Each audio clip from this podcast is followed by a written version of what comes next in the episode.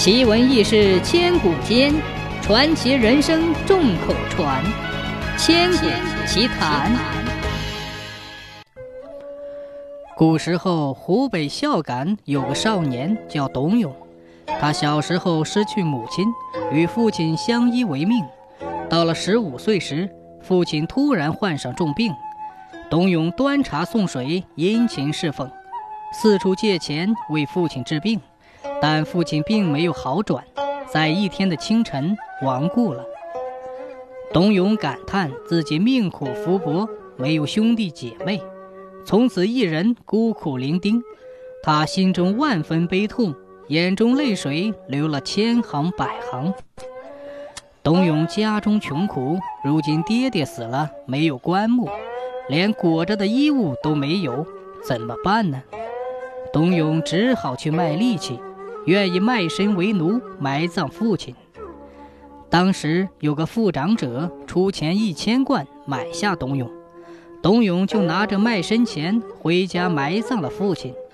他为父亲守墓三日，就背上包袱，拿了家中仅有的一把雨伞，关上自家的茅屋的两扇门，前往富长者家去做奴仆。来到一棵槐荫树下，当时正是中午，天气十分炎热。董永坐在土地庙前歇息，遇见了一个女子前来相问：“公子，你叫什么名字？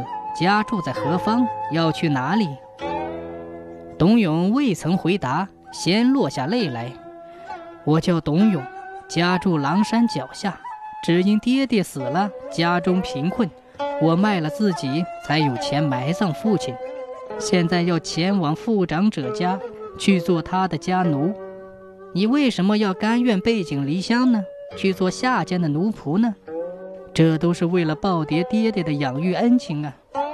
你一个人孤苦无依，要到富人家做奴仆，我和你真是同病相怜呐。女子叹了一口气，在董永身旁坐下。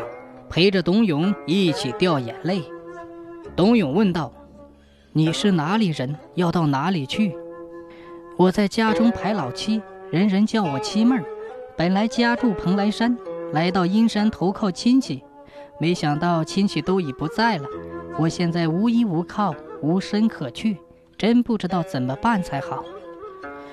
听了这话，董永不由得可怜起这身边的女子来。想要带她一起走，又担心自己的身世穷苦，怕连累了他。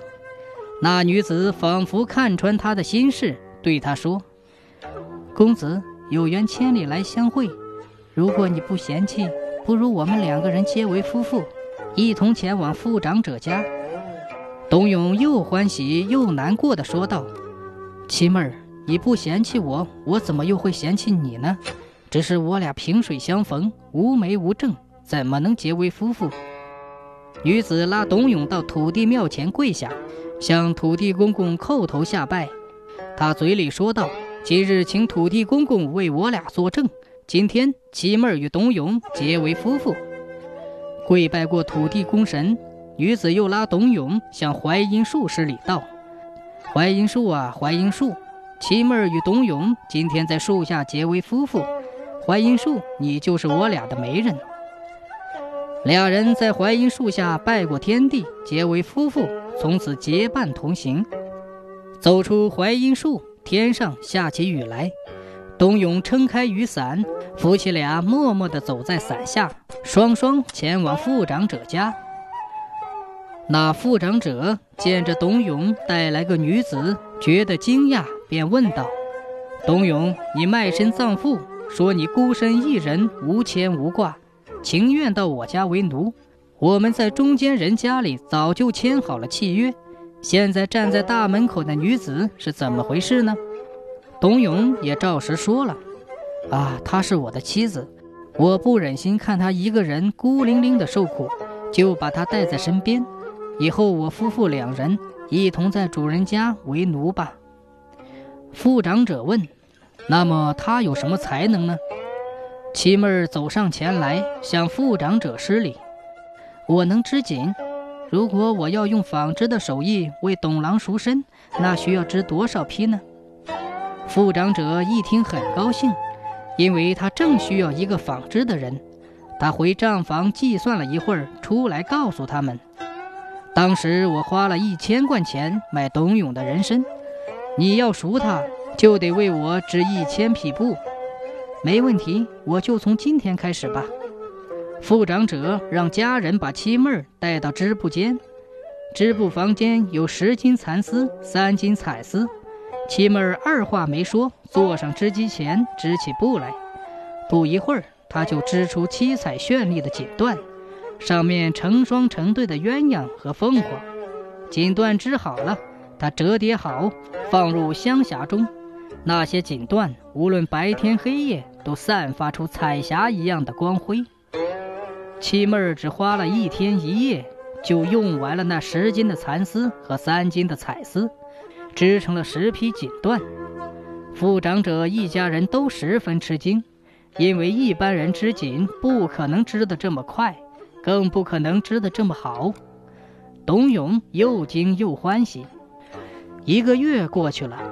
七妹儿织成了三百匹锦缎，副长者拿到市上卖，每一批都卖得很好。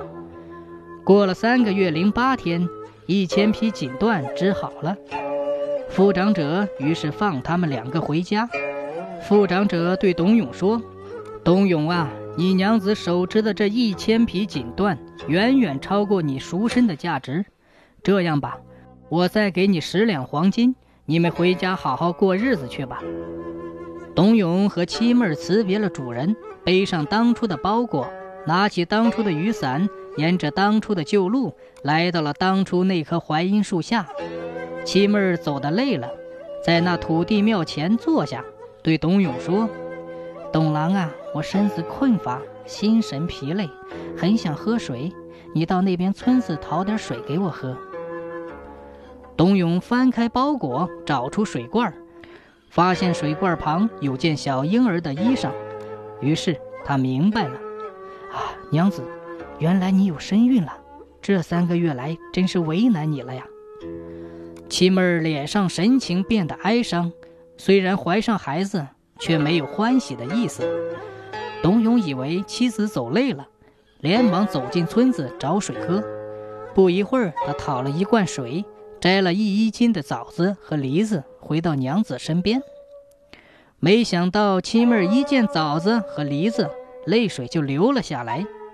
枣子、梨子、枣梨，董郎啊，今天我们俩的缘分已经尽了。董永道：“瞎说！如今我夫妇俩不用再做富家的奴仆，好日子才刚开始呢。”七妹说。董郎啊，实不相瞒，我其实不是人间的女子，我是天上的七仙女。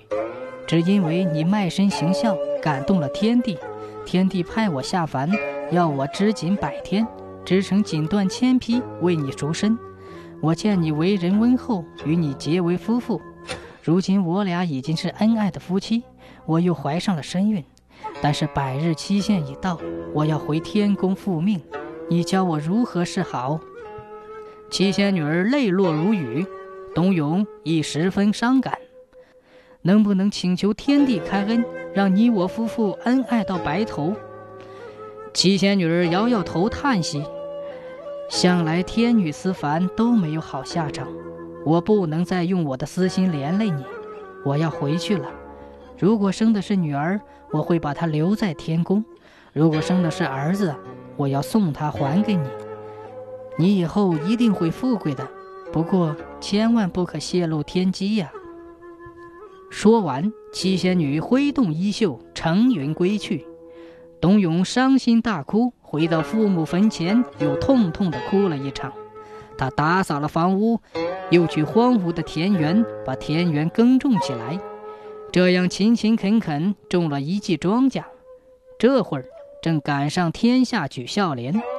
副长者向当地的官员举荐了董永，说起他卖身葬父的事，官银很快送到皇帝表彰的诏书上。皇帝亲自接见了董永，封他当了一个孝廉的官。从此，董永留在京城做官，负责教导天下的尊长行孝。第二年春天，董永到郊外踏青游玩，遇见一个紫衣的女子，他脸上蒙着薄纱，走到董永面前，交给他一个包在襁褓中的孩子。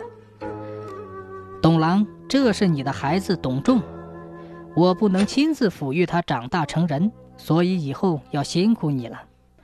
说完，那仙女脚下生云，冉冉升到天上，再看不到踪影了。后来，董永娶了大户人家的女儿，生活也很幸福。一晃十一年过去了，董仲长到十一岁，他到学堂读书，学堂的孩子都嘲笑他：“野孩子，你是个没有娘的野孩子。”董仲回到家，来到父亲跟前，向父亲哭诉：“他的亲娘在哪里？”董永很为难地说。你娘是天宫上的仙女，如何见得到呢？董仲放声大哭，人人都说我是野孩子，如果见不到亲娘，我也不活了。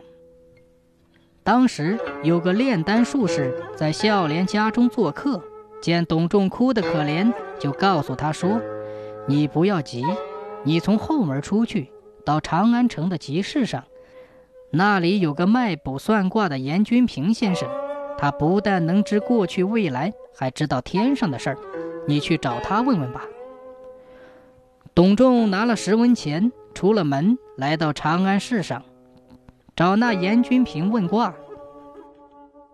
严君平说：“你亲娘是天上的七仙女，你是人间的凡人，要见她，那要经历艰难呐。”董仲哭着跪倒在地，只要能见亲娘。就是千难万难，我也不会畏惧的。严君平收了他的十文钱，给他算了一卦，告诉他说：“你现在即刻穿上铁鞋，朝昆仑山走去。